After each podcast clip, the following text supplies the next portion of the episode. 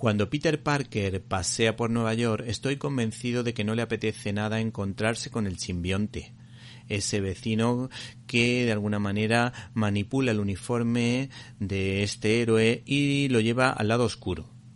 También lo recordamos cuando parasita al fotógrafo y periodista Eddie Brock, y este se convierte en el terrible Venom.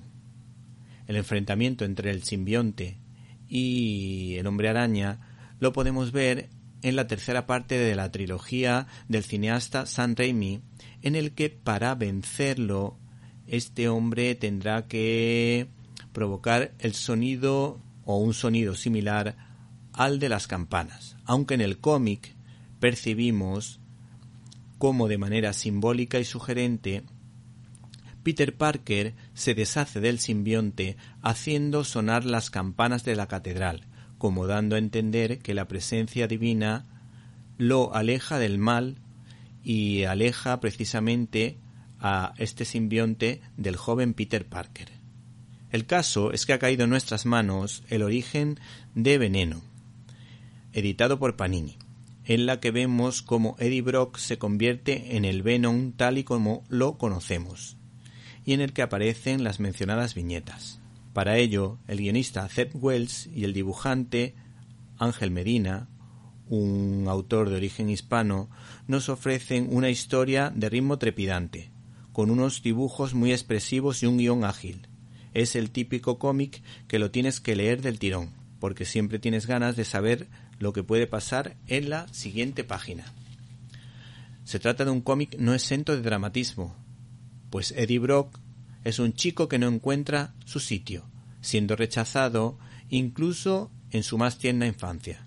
Entre las viñetas más llamativas, yo me quedaría con dos de ellas por su potente significado, porque en una de ellas aparece este chaval, este mini Eddie Brock, con gran sentimiento de culpa, pues piensa que él fue el responsable de que su madre muriera en el parto. Y una señora afroamericana, creyente, le recuerda mientras la abraza lo siguiente Oh Eddie, tú no mataste a tu madre, el Señor se la llevó. Lo que Él da, Él lo quita.